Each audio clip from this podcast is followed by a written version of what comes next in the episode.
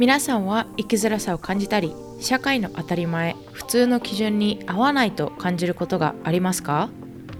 もし答えが Yes なら You're in the right place. Sunny Days in the USA シーズン2では人生という地図上であなたを助けるコンパスになりますようにをテーマに皆さん一人一人が自分らしくあなたのオンリーワンな人生を歩む手助けができればいいなと思っています。皆さんこんにちは。Sunny Days in the USA へようこそ。ホストのサニーです。今回はですね宇野と佐野グローバル視点で考えようのポッドキャストから佐野こと亜美さんをお招きしてのインタビュー会となります。で私自身え宇野と佐野さんどちらもですねには個人的にもすごくお世話になっていてお二人が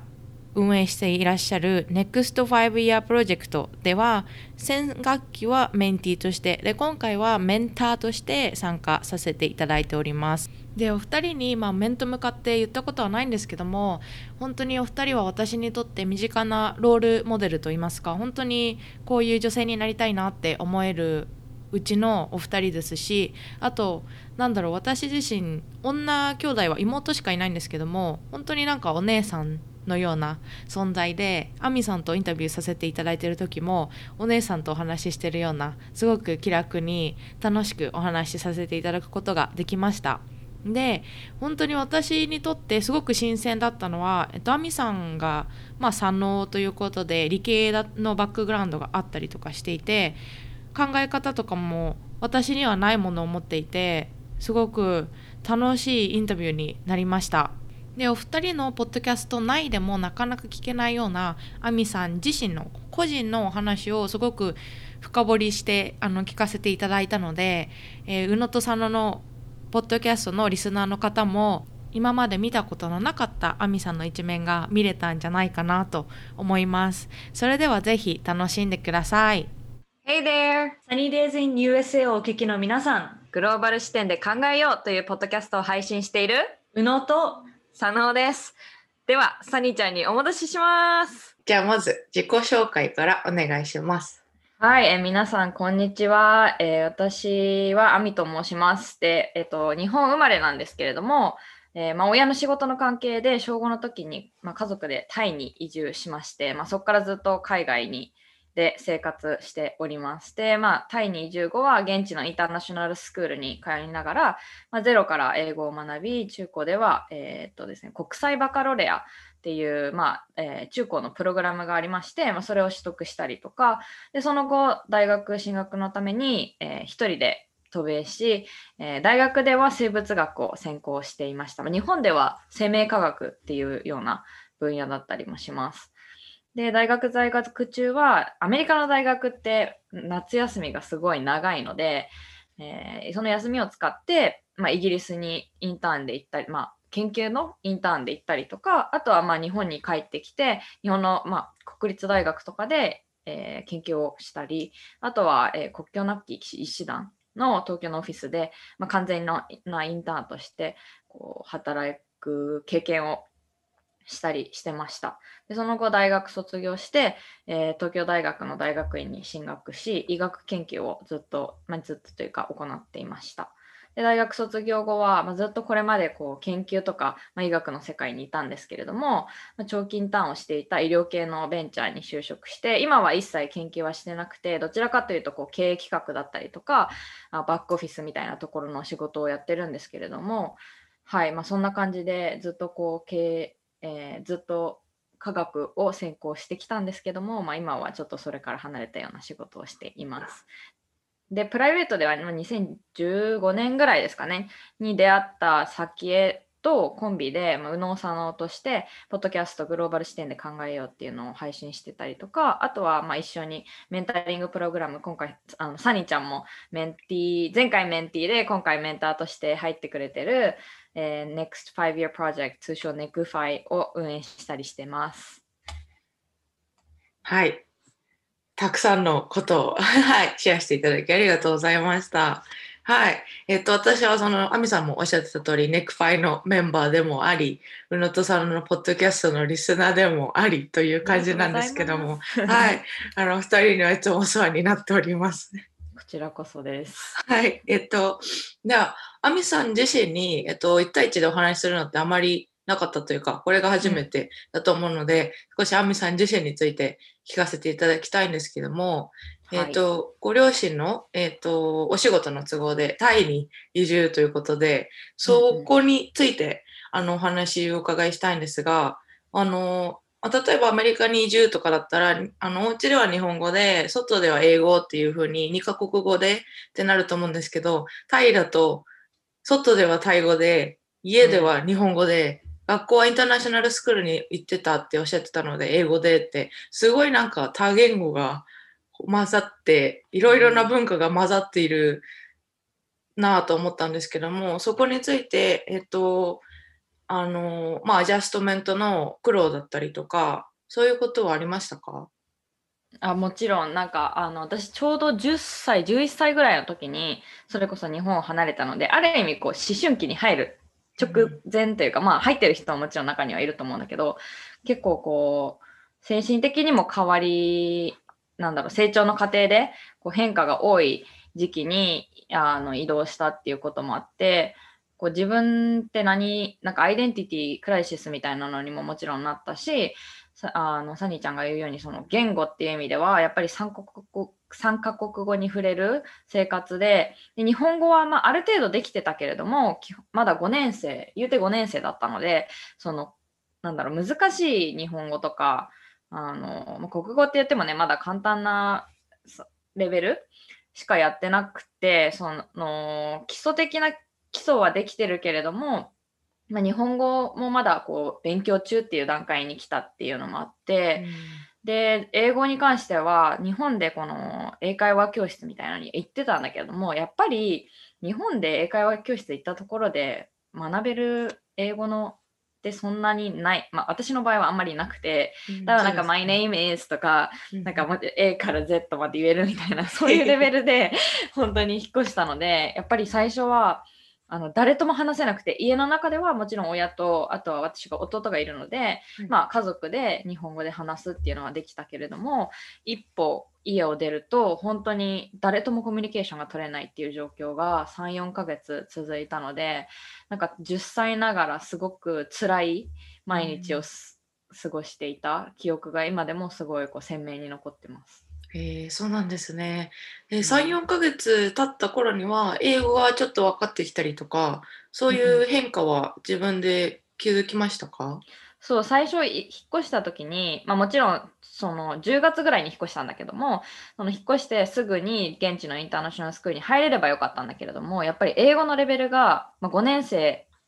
じゃなくてそのもちろん英語がゼロだったので本当に幼稚園とかそれ以下のレベルだったので、すぐ入れてもらえなくて。で、えっと、34ヶ月まあ年明けぐらいまではとりあえずこの英語の専門学の学校英語しか勉強しないようなイングリッシュスクールに入れられてでそこであの勉強していました。で、そこでやっぱりこう毎日ね、8時間ぐらいずっとこう英語の、もちろん基礎もそうだし、ライティングとかもそうだし、スピーキングとリスニングっていうのをやってると、まあ、そりゃね、毎日それを1週間さ、5日間続けてるわけだから、ある程度はこう理解できるようになったりとかっていうのはあったので、まあ、3、4ヶ月経ったら、こうすごい話せるわけではなかったんだけどもなんかこうあ理解できるなっていう段階には入ってきた。うんうんうん、そうなんですねいやでも若いってすごいなってやっぱり小さい頃に行くと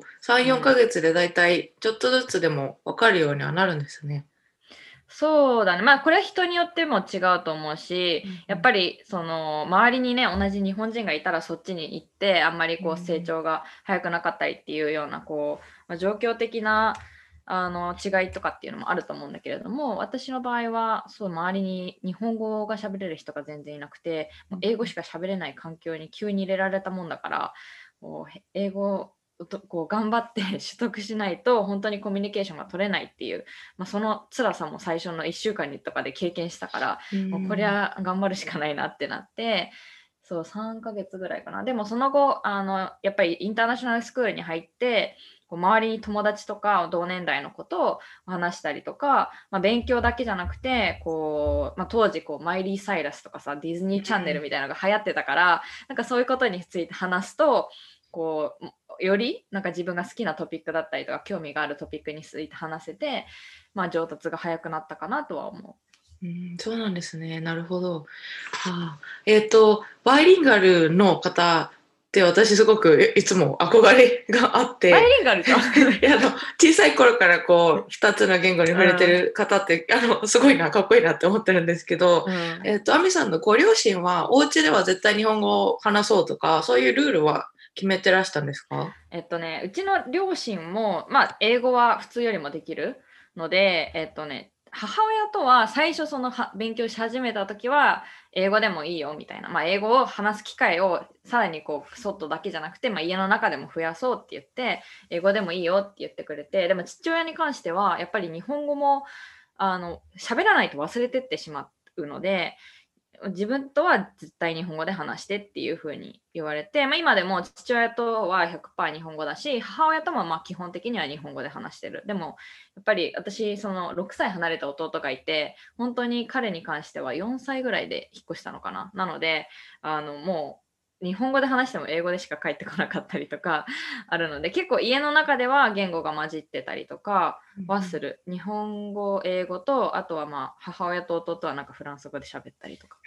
すごい。かっこいい。そうなんですね。うんそっか、いや、そうやっていろんな言語が飛び交う家族っていいなと思います。かっこいいです。そっ。か。ね、あの、先ほどもおっしゃってたし、私があの聞いてた宇野と佐野さんのポッドキャストのエピソードでも、と多分、亜美さんが弟さんの大学受験を助けた時に、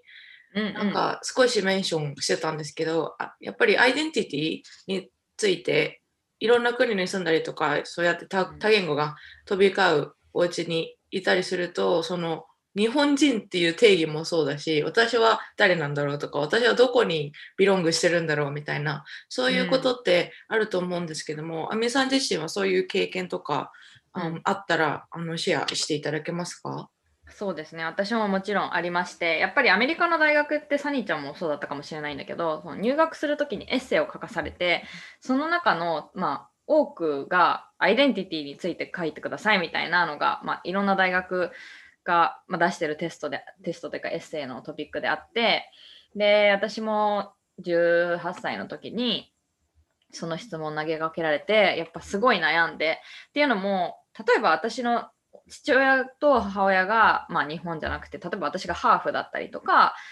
って言ったらまだそのアイデンティティクライシスってそこまでないのかなとも思うんだけど私の場合両親ともに日本親戚みんな日本でも私は日本に住んでたのが10歳までで日本語よりも当時は英語の方が喋れてたしあの、まあ、タイに住んでたからタイの文化についとも触れ合う機会もあったりとかで本当に私って誰なんだろうみたいな。で日本に帰ってきて日本の友達と話してもやっぱりこう興味のあるトピックとか話す内容とかって全く違ったりとかで話が合わないっていうのももちろんあったしななのですごくあの私も迷っててで、まあ、これって答えは出ないものだと思うしあのライフステージによってやっぱ自分のアイデンティティって変わってくると思うんだよね。その例えば自分が子供が産んだら、まあ、自分のアイデンティティとして一番強いのはもしかしたら母親っていう部分になるかもしれないしあのそそれ以前だったら、まあ、キャリアウーマンっていうかとか、まあ、日本人とか、まあね、いろんなアイデンティティはあると思うので私もなんかこれっていう答えみたいなのは特になくて、まあ、でも今はこう世界、まあ、日本語も喋るし英語も喋れるっていうところで、まあ、世界どこでも行けるような、まあ、自分はグローバルシティゼンっていうふうに思ってるんだけども、まあ、もちろん日本っていう国籍はありつつも他のいろんなところにこう適用できるしあの、まあ、いろんな国に行って暮らしてみたいなっていうのはすごい思ってるので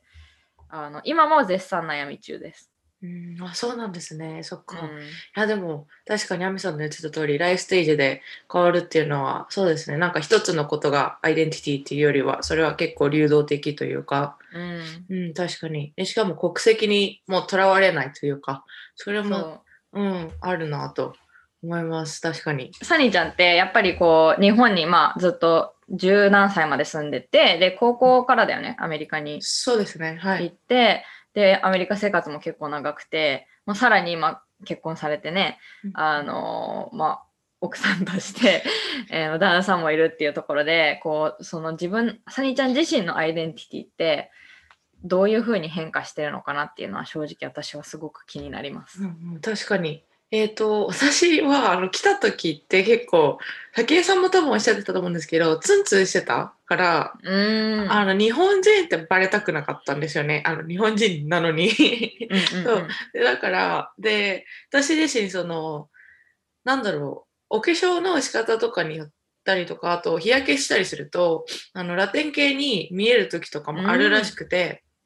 で、特に彼がラテン系だから一緒にいたりして、ちゃんとお化粧を結構バッチリすると、うん。あの、メキシコ人みたいな思われたりするので、なんか日本人って言わなかったりとか、うん。あとなんかスペイン語もあのちょっとできるようになったから日本人の子たちに会うとわざと日本人しゃあ日本語喋れないふりしたりとかはいしはいはい。てたんで。すよ、すごいそういう感じであの日本人っていうのが実は恥ずかしかった時期が結構、うん、高校生と、まあ、大学入ってすぐぐらいはそんそういう時期だったので、自分自身アイデンティティっていうことで日本人っていうのはあんまり捉えたことがなかったんですけど、うんうんうん。まあ、最近はそうですねなんかルーツに戻るっていうかそういうことを考え始めてやっぱり自分も結婚して子供がもしかしたらあの授かれるってなったら、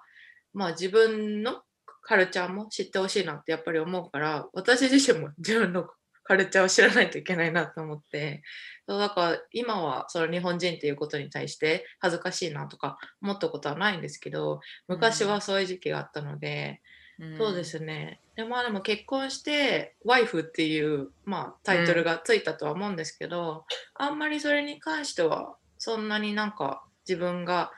それで identify するなとは思ってなくて、うん。そうですね。もうもはやサニーみたいな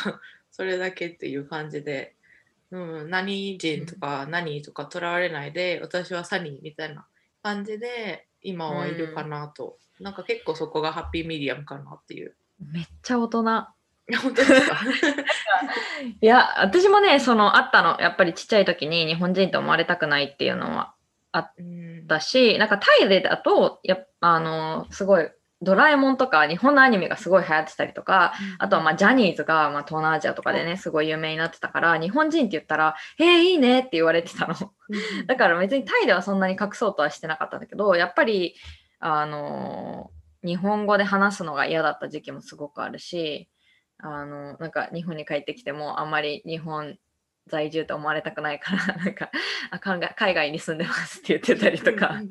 そういうちょっと気取ってた時はあるんだけど、でもそうね、やっぱり年齢重ねるとなんかみんなある意味ルーツに帰ってくる気がする。うん。酒もなんかすごくこう、そう多分言さポさっき言ってたけど、ポッドキャストではあの尖ってたって言ったけど、今はね、すごい日本人っていうのを誇りに思ってるみたいにも言ってるし、そうだからみんななんかルーツに帰ってくるんだなっていうのは、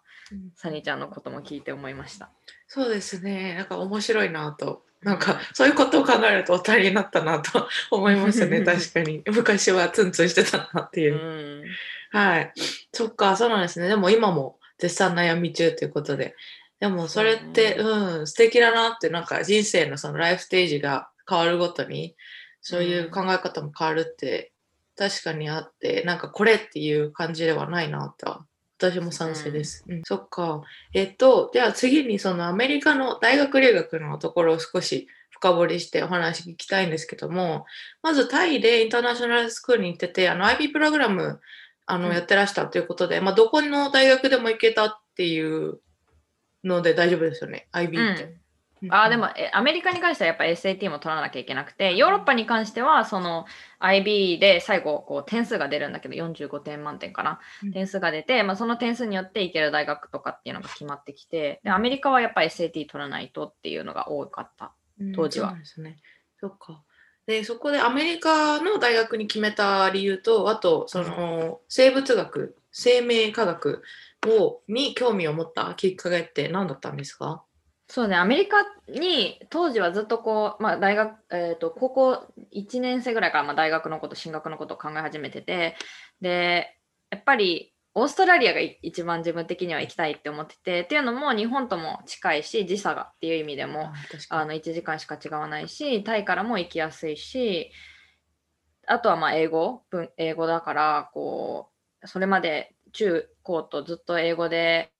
ね、いろんな教科を勉強してきたから、まあ、自分の中で日本に帰ってくるっていう選択肢はあんまりなくて、うん、あのどっか英語圏に行きたいなってところでオーストラリアっていうのは思ってたんだけどもやっぱり大学ってなるとその学費っていうところも考え始めたりとかしてオーストラリアはそのそもそも大学の多分学費っていうのはめちゃめちゃ高いわけではないんだけれどもその日本に比べたらもちろん高いけれども多分300万とか400万円ぐらい年間。だけどもその奨学金っていうのがないの。だから基本的にまあ自費で行かなければいけないか、まあ、ローン使ってとか、はい、あのまあ、自分でそのお金を作っていかなければいけない。でもアメリカに関しては、えっとまあ、私が行ってたところはプライベートなので、えっとね、年間600万円ぐらいあのするの。で、オンキャンパスに住むから、それも、そのフィーも含まれてるから、まあ、生活費とかもほぼほぼカバーできるし、まあ、それプラス日々使うお小遣い程度っていう感じ。ででも600万円だぐらいだけれどもアメリカの大学はすごくその奨学金制度が充実していてそれもその返さなくていい奨学金。なのでアメリカの方が、まあ、そのお金っていうところを考えた時にえっと、いろいろ可能性が見えてくるなっていうのはあったし、まあ、私、下にも弟がいたので、年間親にそんな400万も500万も払ってもらうのはちょっとなっていうのも自分であったので、あのアメリカっていうところがまあ選択肢として上がってきたっていうのとやっぱりこのもともと医学系にすごく興味があってそういったこう研究で一番進んでるのって、まあ、今でもアメリカっていうところがあるので、うん、まあ、アメリカで行った一度はこう勉強してみたいなっていう思いもあってアメリカっていうふうに決めました。で生物学に関しては、えーとねまあ、私のポッドキャストでも話してるんだけれども小学6年生の時に、まあ、とある恩師に出会いましてえーと、その人が生物学を専攻していてその時までは全然こう科学系には興味がなくてどちらかというとこう文系だったの、ま、分けると文系の教科の方が好きだったんだけどもその6年生のその先生に出会ってからこう科学の面白さっていうのを勉強学んでで、まあ、それからこうなんだろうな生物学にすごく熱中するようになってで、まあ、大学に進む時は絶対生物学とか、まあ、医学系だなっていうのは自分であったのであの本当6年間ぐらい思い続けて生物学にしました。えー、そうなんですね。その恩師さんとの出会いがなかったら、じゃあもしかしたら文系の可能性は全然あると思う。あとはまああの医学部にも興味がすごくあったので、そのアメリカで医学部に進むってなった時に、まあ、医学に一番近いのって生物学だったっていうのもあるし、うん。なので生物学を専攻しました。そうなんですね。じゃあ、亜美さん、大学あの留学中は、医学部っていうか、あのメッドスクールに行くための授業を取ったっていうことでいいんですか？結構そうね、プリメットだった。あじゃあ、すごい、あの、オーガニックケミストリーとか、そういう。ああ、大変だ。めっちゃ難しいクラスじゃないですか。へえ、うん、いやでももうそのインターナショナルスクールで、えっと、英語に関しては特に問題なくだと思うんですけど、うん、その教科に対して何かこのクラスはめっちゃ難しかったとかありますか？いや生物学難しかった。なんか、うん、やっぱ覚えることが多い。単なんだろうそのえ英語の教育ってまあ、アメリカの教育なのかもしれないけども日本とちょっと違ってこう全てを暗記せよというよりはこう、まあ、意見を述べたりとか、まあ、今そのそもそも私たちが記憶するよりもパソコンが覚えたりとか AI が覚えたりっていう機械ですぐ検索できる時代になってるのでそこまでこう記憶力っていうのがま求められてない中で私その生物学っていうところではでもそのねオーガニックケミストリーでもあると思うけどいろんな式を覚えたりとか、うん、いろんな科学なんていうのこのストラクチャーを覚えたりとかで、結構記憶を試されることがあって、まあ、私も好きだったけれども、やっぱりそう覚えるのが大変だったので、好きだけども大変だったっていうのは生物学かな。ああそうなんですね。そっか。いや、すごいですね。プレメットのクラス全部本当ハードすぎて みんな脱落していく。そうね、私の時も結構脱落者多く多かったし、多分本当卒業する時は3分の1残ったかなぐらい。えー、そうなんだ。ですね。そっか。大変だ。でもすごい。じゃあ勉強も結構たくさんされて。そうだね、なんかサニーちゃんもさ、うんどこだっけ？このもしかしたら個人的な話あの会話で言ってたかもしれないけどその私の大学も本当マジの周り何もなかったの だからやることって本当勉強しかできなくてあの、まあ、勉強するとためにはこうすごく素晴らしい環境だったっていうのもあって本当に大学2年生の時にオーガニックケミストリー取ったんだけども、そのオーガニックケミストリーは私の大学生活の中で一番難しかった授業あの教科だったけどもでもそれをこうやり始めてなんか一番難しかったんだけども一番勉強って楽しいなっていうのを感じさせてくれた教科でもあってなのでまあ大学時代は本当に勉強しかしてなかったし、まあ、それによってこう勉強の楽しさとか多分そこまでいける人って結構少ないのかなと私は周りにこう話してて思うんだけどもなんかこうただ座って何かを記憶したりとかあの覚えたりとか考えたりするのが楽しいなっていうふうに思えてでまだまだもっと勉強したいなっていうふうに思えたのがその大学時代うんうんでした。そうなんですね。じゃあその思いを馳せて院に進学するということですね。そうね、まあいろいろそこまでの道のりもあって、まあ、大あの大学時代プリメイドだったので医学部に行くっていうのもすごく強く思ってたし、まあ医学部に行くとこう私の中で医学部に行って、まあ、臨床医あの患者さんを見る医者になるっていう選択肢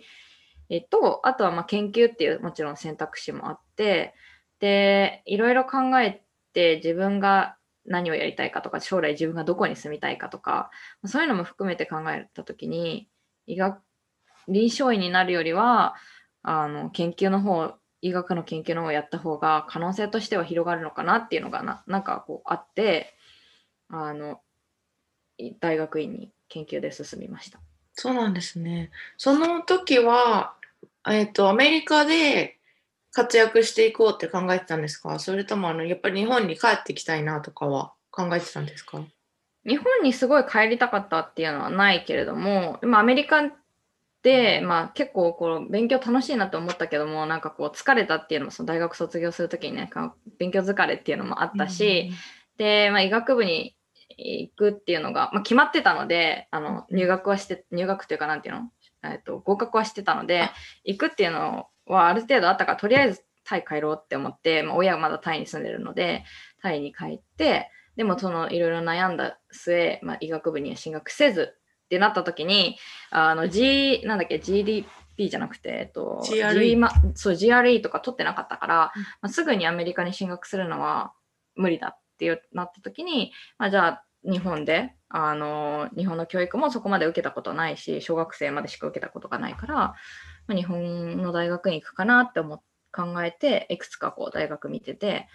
あのビビッときたのが、まあ、東大の大大学院のあの教授がとある教授がビビッときてあそこに行こうって思って進学しました。そうなんですね。メッドスクール、受かってたんですね。そうそうそうそうそうすごい。えー、そうなんだ。そうか。じゃあ、ドクターアミさんになってたかもしれないんですね。そうね。でも、まあ、もし、もし私が今後 PhD に行 った行ったらドクターになれるかもしれないから。すごいかっこいい。そっか。えっ、と、東京大学のその大学院にあの進学されたということで、そこはあの日本の院とかも全然あの no idea なんですけども、うん、英語で教えられてるプログラムなんですか？それとも日本語なんですか？えっとね、大学院って言ってもアメリカとちょっと違うのはそのすすごい授業があるわけではなくて、えっと、私が行ってた院医学系のなんだっけ医学部のなんかプログラムなんだけども、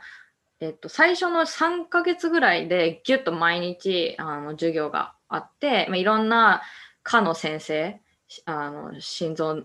外科とか、あの循環器内科とかいろんな科の先生が来てでまあレクチャーしてくれるっていうのが3ヶ月間毎日ほぼ毎日あってそれ以降はもうい授業一切なくてもう完全研究に没頭できるっていうのが、まあ、醍醐味というか、まあ、そういうプログラムでだったので、あの授業自体は、まあ、英語、外国人の生徒もいたので、英語のところもあったけれども、でもやっぱり日本っていうところで日本が多かったかな。ででも受験に関しては、えっとね、英語でできたから、まあ私はそこに行く決あの日本語だったらね、基本多分絶対受かってなかったから、そう、だから英語の受験ができるっていうので、まあそこって決めたのもある。うん、そうなんですね、そっか。えっと、アミさん、その大学で学んだその生物とか科学の授業は英語でやられてたから、日本に来て日本語でそういう専門的な話をされたりとかするのってどううん、どうだったんですか？なんか難しかったですか？いや難しいし、まあ、今も医療系のベンチャーなので結構こう医学用語とか使ったりするけどやっぱ難しい。でも、まあ、幸いなことに医学用語ってそのかなりまだ日本でも英語のワードが使われてたりっていうのもあるので完全に全てをこう日本語に入れ替えなければいけないわけではなくて、あのまあコアとなる重要な単語とかはこう入れ替え翻訳していかなきゃいけないけどもまあうん、今でもそれは苦戦してるし、うん、あのこう話してて、まあ、さっきもあったけどこう日本語の単語が出てこなくて、まあ、英語で言ったりとか、まあ、相手が英語わかる人だったらいいんだけど なんかこうそんなにわかんない人とか科学のことそんなわかんない人にこう説明をしようとしてる時に単語が出てこなくなることもあるから、うん、それは本当トレーニングかなとは思う。うん、確かになるほど。私あのインターンシップして私の専攻はあの結構筋肉とか怪我とかだったのでうん、で日本人の生徒さんを受け入れるインターンシップだったのでその筋肉のレクチャーをしなきゃいけなくて私が。日本語に全部訳さなきゃいけなくて私泣きました途中でプレゼンの途中で。筋肉は全部日本語あるもんね。なんとか筋とかさ、うんうん、本当に英語を使われてるっていうのはないじゃん。病気とかって意外となんかこのもちろん日本語のもあるんだけど、でも日本語のが難すぎ難しすぎて、その医者とかも結構英語のワードを使ってたりとかっていうのがかなり多いかなと思う。そうなんですね。そっか。じゃあ結構カタカナ英語で普通に言って皆さんわかるっていうのが。そうだね。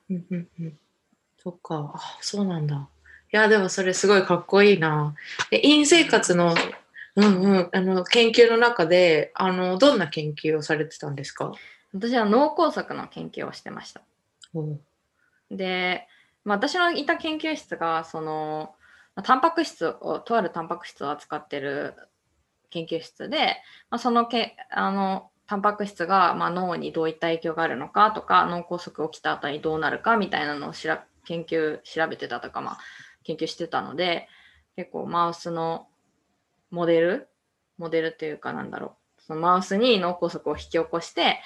あの研究したりとかっていうのがをずっと本当1年半以上やってました。へえそれって研究内容は提示されて亜美さんが選ぶんですか？それとも亜美さん自身がこうカムアップしないといけないんですか？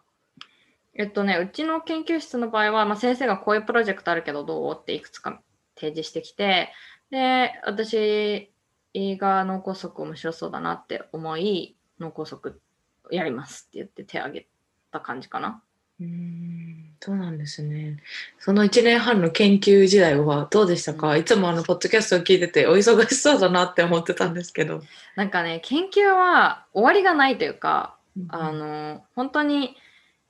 自分でタイムマネジメントしないと絶対終わらないっていうのがあって、うん、で私もその1年半ずっとやってて、まあ、すごい忙しい時とかは本当にあの夜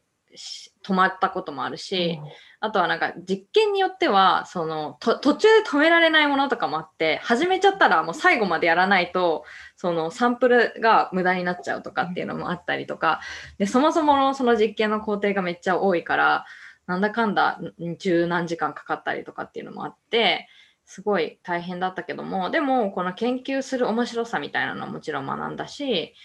あのいろんな主義というか実験の方法とかっていうのも覚えられたので、うん、私としてはすごい楽しかった2年です。うんそうなんですね。そっか。で、あの、先ほどもおっしゃってた、えっ、ー、と、長期でインターンシップをされていたベンチャー企業の方に就職されたっていうことなんですけども、うん、えっ、と、そこでは、あの、研究職ではないことをされているということで、そこに関して研究するか、続けていくか、それとも、まあ、ガラッと変えていくかっていう選択もあったと思うんですけど、そこでなんで研究職ではないことを選ばれたんですか、そう、なんかこの、あの、ベンチャーと出会ったのも、先江がと間にいて、先江の、が日本でやってたインターンのボスが、まあ今の私のボスなんだけど、まあ、そのつながりで先があのこういうベンチャーあるから話してみいないって言って紹介してくれたっていうのがあってで最初その大学院に行き始める前からインターンっていうのは開始しててその時にあのどっちやりたいみたいに言われてあの研究をやりたいか研究じゃなくて経営企画の仕事やりたいってって言われた時に、まあ、私そんなに、まあ、今後大学院でも研究やるしなみたいなのもあってどっちでもいいですよって言ったら気がついたらなんか翌日から経営企画の仕事をしていてでそこからずっとあの大学在学大学院在学中も経営企画の仕事をまあ片なんていうの今インターンとしてやっててっていうので、まあ、自分の中で研究を続けるっていう選択肢はなくはなかったけどもでもその将来的に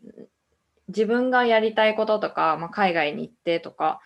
あのを考えた時に研究を続けるのではなくて経営企画の方が、まあ、この先いろいろできそうだなっていうのももちろんあったし、まあ、当時やってた仕事をもっと知りたいなもっといろいろ幅広くやりたいなっていうのも思ってたので経営企画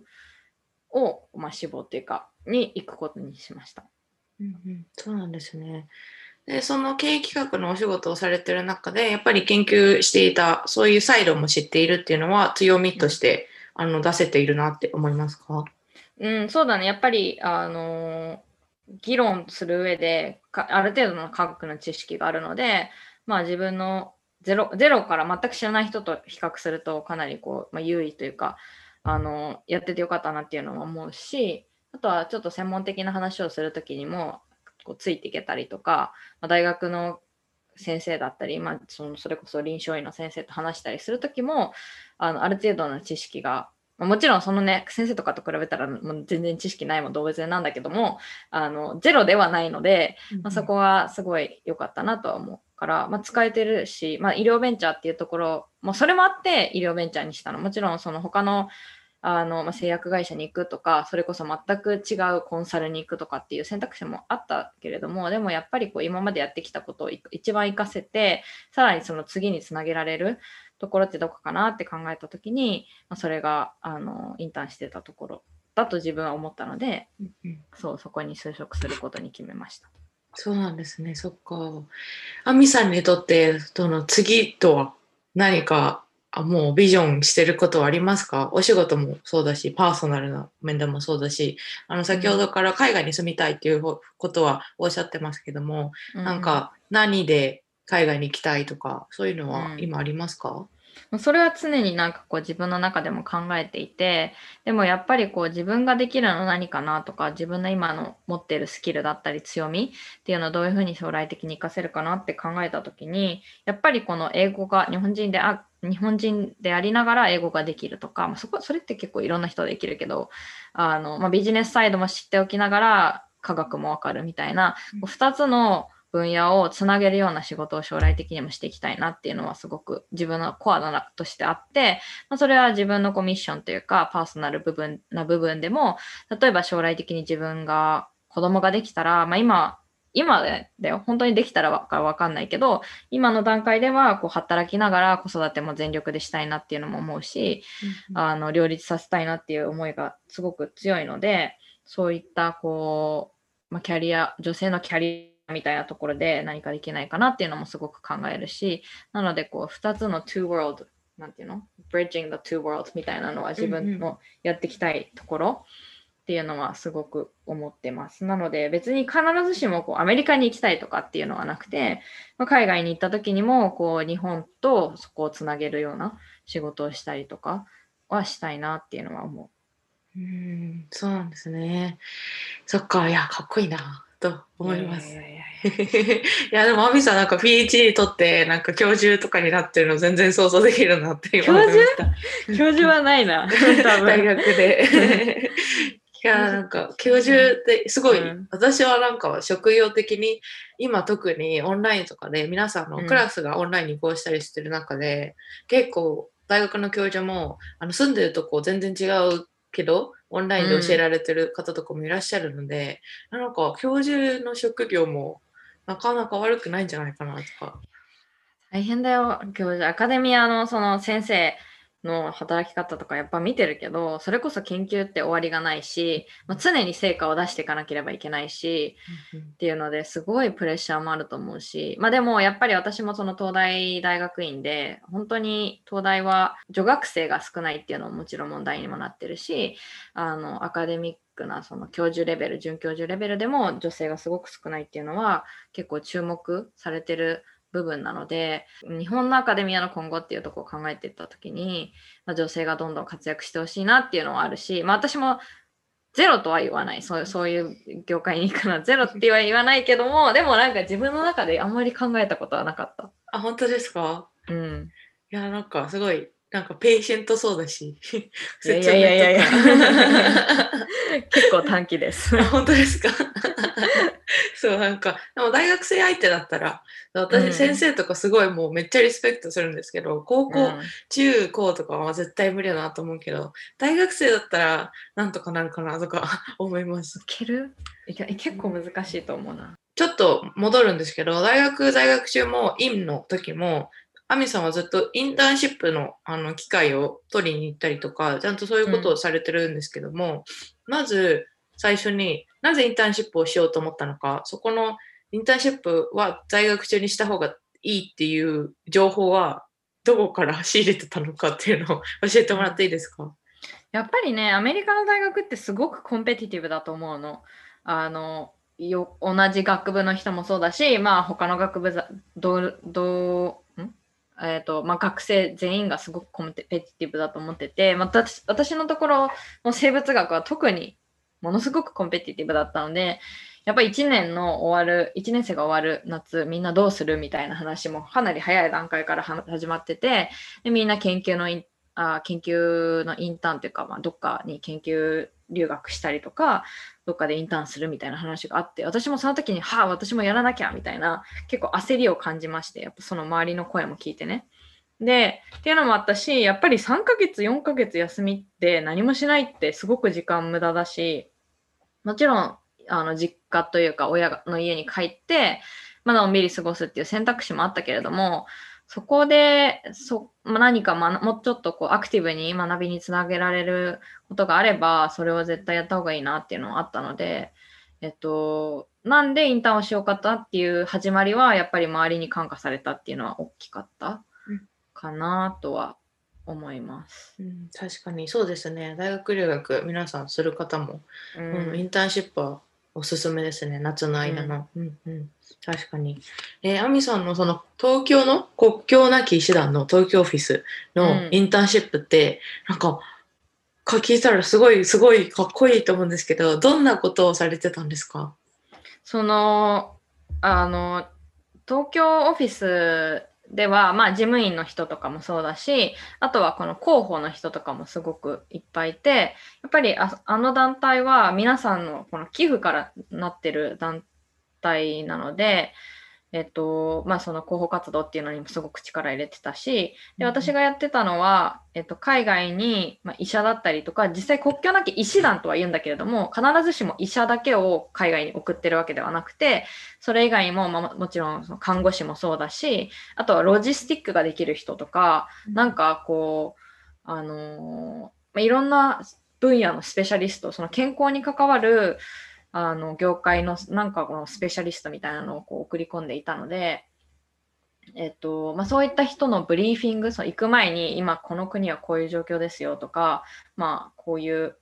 あことがあるので気をつけてくださいみたいなブリーフィングをやってたりとか帰ってきた時に実際その人たちにどうでしたか？っていうのをインタビューしたりとかっていうのが多かったです。えー、そのどうだ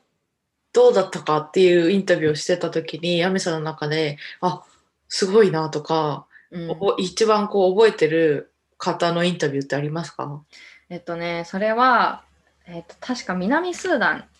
に行ったお医者さんの話だったと思うんだけれども、帰ってきてどうでしたかって、まあ、そのすごくフォーマルなインタビューというよりはカジュアルなこうカバセーションの中で、すごくやっぱり大変だったっていうのを聞いて、で、こう、あの病院も狙われてしまうっていうのがあって、で、こう、廊下とかをさ、こう歩いて、南スダンで多分すごい暑いから、こう窓とかも開いてて、で、病院をこう歩いてると、銃の、なんていうの、弾が 飛んできたりとか、あとはやっぱ遠くの方で、その爆弾の音がドンドンって毎日してるから、最初はやっぱり行った、行った当初はそう慣れずに寝れなかったりもしたけれども、なんかそういうのも、こう、ある程度経つと慣れて、慣れるんだよね、みたいな話とか、うんその、弾がこう、ピュンって飛んできて、もうもちろん当たらなかったから、すごく、あの、幸いに当たらなかったからよかったんだけれども、あの、結構こう、弾が飛び交うようなこともあって、だっていうのをすごい聞いて、本当に命をかけていってるんだなっていうのは思ったし、あの多分私がい聞いた聞いてるだけでこう想像はある程度はできるけどもその現場にいる人たちのこの緊張感とか恐怖心恐怖感っていうのはもう計り知れないんだなっていうのはそのインタビューを聞いて思いました。へえそうなんですね。わあ。そっか、うん命をかけて、うんうん、行く。なんかもちろん全てみんながそういう場所に行くわけではなくて、えっとまあ、飢餓とかあのその戦紛争地じゃなくてもやっぱりこう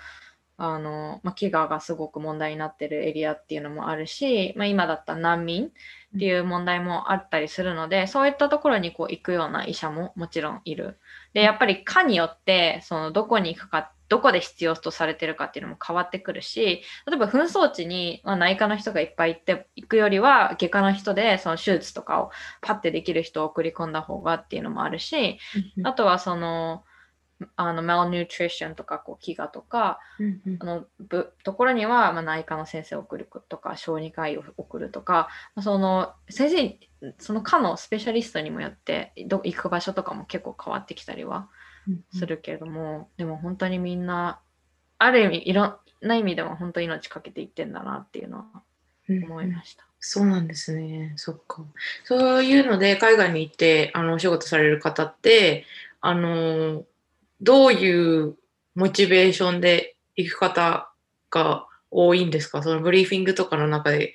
あの、うん。聞ける範囲内で、あの、うんうん。 gather したインフォメーションの中で、なんか、うんこう、キャリアの中で、こう、日本でずっとルーティン化しちゃったから、ちょっと違うことをしようとか、なんかこういう方々を助けたいとか。いや、それいろんな本当に、あの、バックグラウンドというか、行きたい理由みたいなところはあって、でも皆さんやっぱり日本の、あの、まあ、大学病院とか結構大きい病院に勤めてる先生、医者の場合は多いので、そんなに休みを取れないんだよね。で、本当に行く人って、その、1年間さ、何か、何日間休みあげますよって、こう、まあ、会社というか、い病院からよもらえて、有給？それをを全部そこでまとめて使って2週間行くとか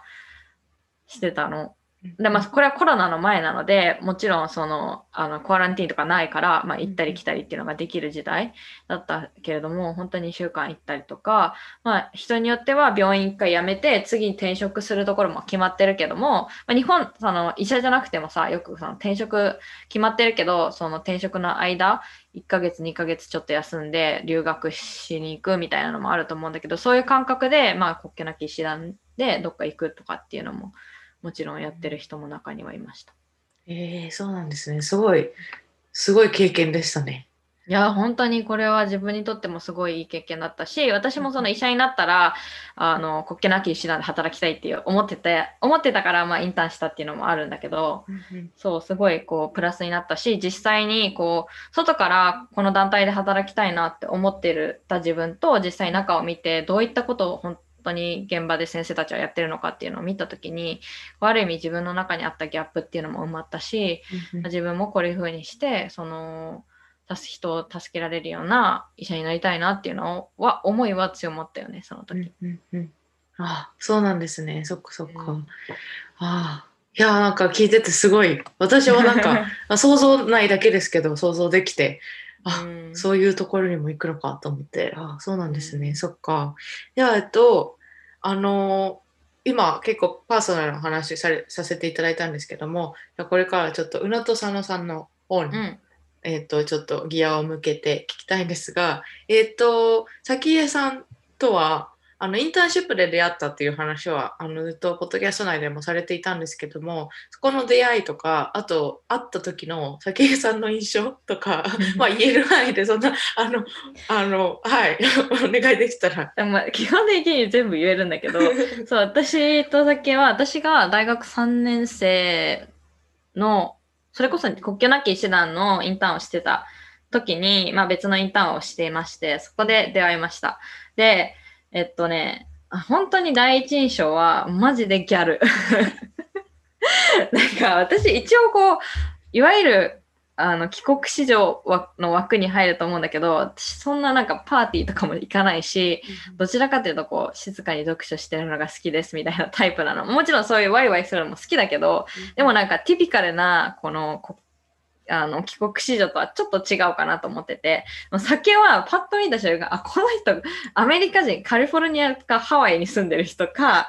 こあの 帰国子女だなっていうのをすごいビビッと思ってたっていうのが、まあ、第一印象。でなんかすごいこうまあわかんない。日本の渋谷とかに行くといるかもしれないけどすっごい短いなんかジーンズのデニムのパンツホットパンツみたいなの履いてて肌もなんかこういい感じに焼けてたりとか鼻にもピアスしてたりとか これはもう party people で私とはあまり関係のない人だなっていうのが第一印象でした。そうです。もうなんか想像もできちゃうっていう そうなんですね。あれでもその当時って早紀江さんもボストンから来てらっしゃる。うんうん。そう。うん、あそうなんだ。あ、でもなんか、先江さん確かにカリフォルニアとかハワイにいそうなイメージ。そう、超ギャルだった。まあ今でもね、結構こうは派手というか、まあちょっと落ち着いてはいるけれども、あの、すごいこう、自分のファッション、ファッション彼女多分すごい好きだから、あの、そこのこだわりっていうのはあるんだろうなっていうのは思うんだけど、当時はなんか、びっくりした。いやでもその第一印象から、まあ、一緒にブログを最初に多分始められてましたよね。そうだね。うん、そこに至るまでに、こう、どういう get to know each other のプロセスがあったのか？そう、なんかさ、あの、よく don't judge the book by its cover みたいな感じで言うと思うんだけども、うん、その、まあ、見た目はすごいギャルだったんだけど、でも、こう、話たらすごくこう自分をしっかり持ってる子だったりとか、まあ、彼女も海外に住んでてやっぱりアメリカに住むっていう日本人としてアメリカに住むっていうことについてこう話し合ったりとかしてなんかねやっぱ話したらすごく意気投合してあの面白いってなったしその当時やってたインターンっていうのもすごくお互い長期でやってたわけではないので、まあ、終わったらねある意味もうつながり接点っていうのがなくなるのでそのなくなりそうになった時にいやでもこう仕事インターンではずっとこうほぼ毎日のようにやり取りしてたからなんかこう一緒にやりたいよねみたいなお互いこう思いたってお互いにこう言った時にあじゃあやろうっていう風になってで彼女はあのもう行動の先なので思い立ったらすぐ行動するのでまあじゃあブログやろうみたいな決めて、もうなんか翌々日ぐらいになんかブログが立ち上がってて、そういうどういうふうに運営していくかみたいなのを2人で話したりっていうのをしたので、ある意味こう、お互いからこう、私も寄り添ったし、彼女も寄り添ってくれたけども、あの、結構グイグイ引っ張ってくれてるのは彼女な感じ。うんうん、そうなんですね。うん、そっか。えっ、ー、と、そこから、えっ、ー、と、まあ、ブログが始まって、でお互いも別々のところに住んでいて、うん、でポッドキャストにシフトするというかそれを始める流れはどうやってポッドキャストにたどり着いたんですか？それはあの、まあ、ブログをやってたんだけどもお互いこう人生のライフステージも進んで、まあ、学生じゃなくなったって時に、まあ、忙しくなったりとかで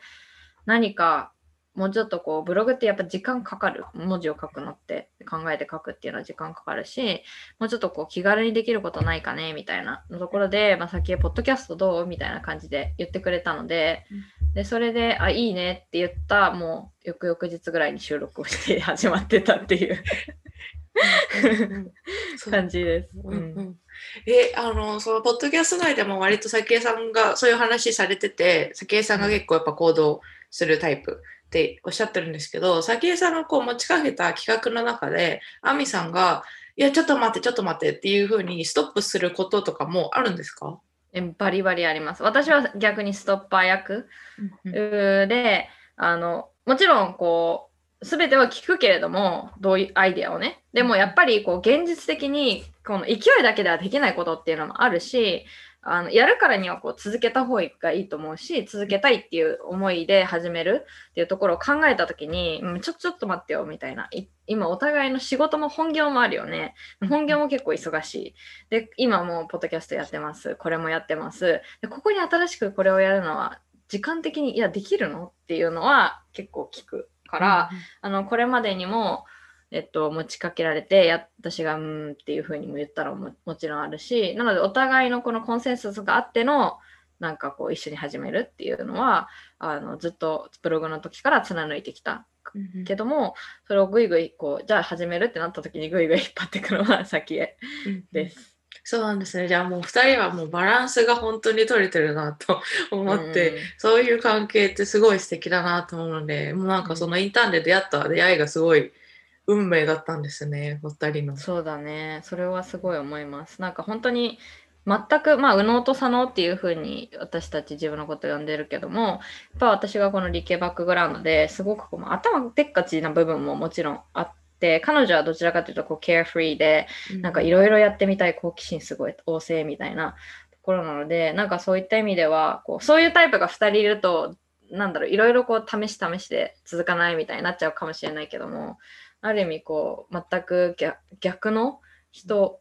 2人なので、まあ、そういった意味でこう仲良くなんか続けてられ続けられてるなっていうのは感じます。うんうんなんか、いや、本当になるほどです。うん、いいな、そういう、そういうパートナーがいるのは本当に羨ましいなと私は。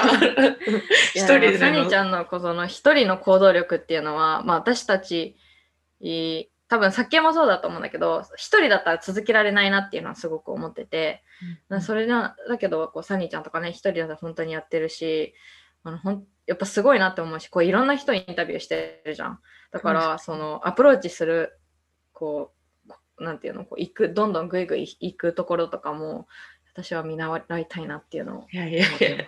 本当に不定期で、最近はまあ夏休みに私も入ったので、少し時間に余裕があって、あのどどれだけ頑張って、この夏の間にこうストックできるか が勝負なので、はい、今結構勝負かけてるところなんですけど、うん。はい。で、えっ、と、二人は、あの、私も先ほどもおっしゃった、おっしゃったじゃない、あ、言った。ん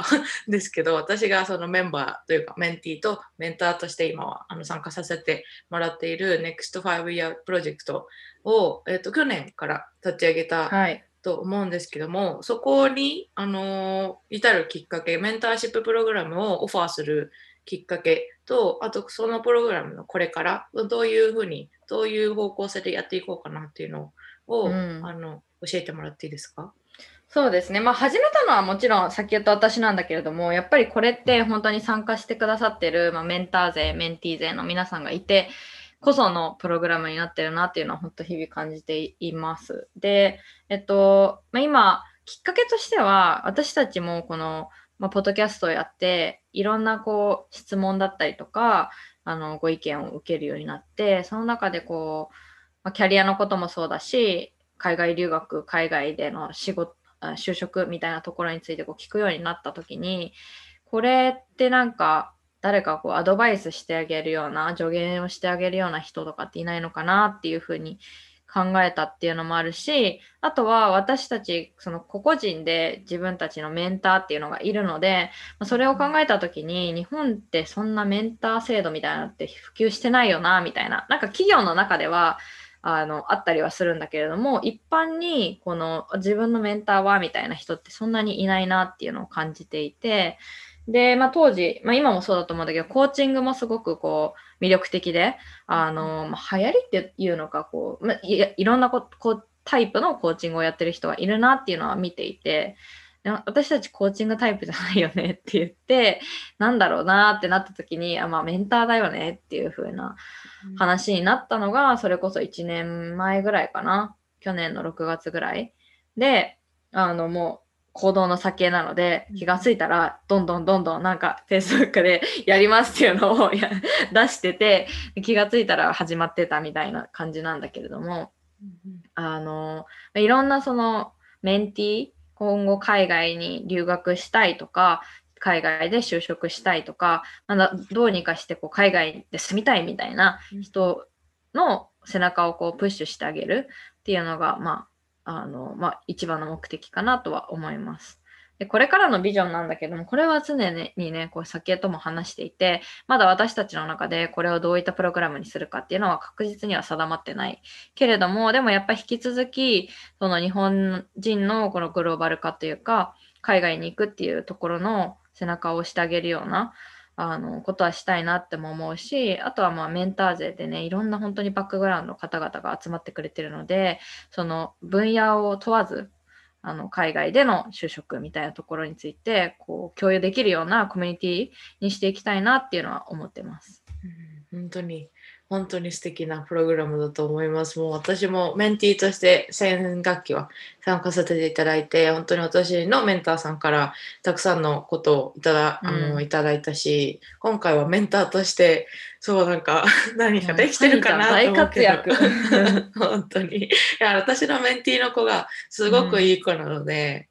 うん、うん、なんかもう、本当になんか心が浄化されるみたいな。いや、私もこの前それこそね、このグループ内で、あの、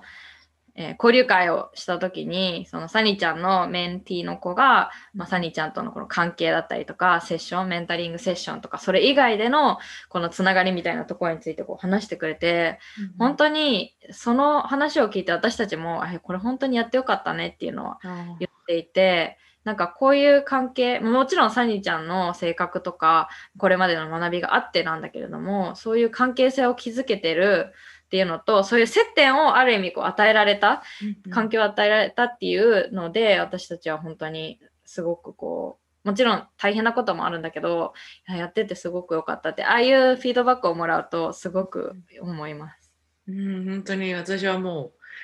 もう感謝しかないです、お二人には。泣きそうになったもん、私あれ聞いてて。私も泣きそうになりましたもん。なんでそんないいこと言ってくれるのとか思って、なんか、わあ、すごいなって、なんかその存在意義というか、ややっててや、できてよかったなって、本当に参加できてよかったなっていうふうに思ったし、うん、これからも、あの、機会がある限り続けていきたいなとも思えたきっかけだったので、本当に素敵なプログラムだなと、私は常に思っております。ありがとうございます。いえいえ、こちらこそありがとうございます。では、えっ、ー、と、最後に、リスナーの皆さんがアミさんにどうやってコネクトできるかを教えてください。そうですね。えっと、まあ、宇野さんの音で、えっと、まあ、ポッドキャストもやってるので、まあ、Spotify とかで、えー、グローバル視点で考えようとか、まあ、右脳左脳って調べてくれると出てくるかなと思います。で、そのショーノートとかに、まあ、全部コンタクトとかっていうのは書いてありますが、メインはインスタかツイッターかな？両方とも右脳左脳で調べると出てくると思うので、えっと、そこでぜひぜひ何かメッセージだったりあれば、あのー、よろしくお願いします。はい、わかりました。じゃあ、それは全部概要欄に私も載っけておくので、はい。アミさんに質問とかあったら、ぜひぜひコンタクトしてください。はい。では、今回は本当にありがとうございました。ありがとうございました。はい。はい、皆さん、アミさんとのインタビューどうだったでしょうか、えー、最初も言ったように、アミさんの知らない一面だったりとか、宇野と佐野のポッドキャストでは、なかなか話されなかったアミさん個人のバックグラウンドとかも聞けたんじゃないかなって思うので楽しんでいただけたら幸いです。でお二人が運営されている NEXT5 Year プロジェクトメンターシッププログラムなんですけども、えーと、楽器ごとに、えー、やられてまして今回は今、えーと春楽器ということでやっているんですけどもまた秋学期も、えー、開始されると思うのでその情報なんかもポッドキャストの概要欄だったりとかお二人のウェブサイトそれから Twitter と Instagram ですねとかでもアップアップデートされると思うのでぜひぜひチェックしてみてください。でお二人は本当にあのソーシャルメディアの運営の仕方がすごく上手であのコンテンツもすごく綺麗だったりあのビジュアルもすごく素敵なのでぜひぜひフォローしてチェックしてみてください。では今日も Sunny Days in the USA のポッドキャストを聞いてくださりありがとうございました。皆さんの一日がサニーデイになりますように。ではさよなら。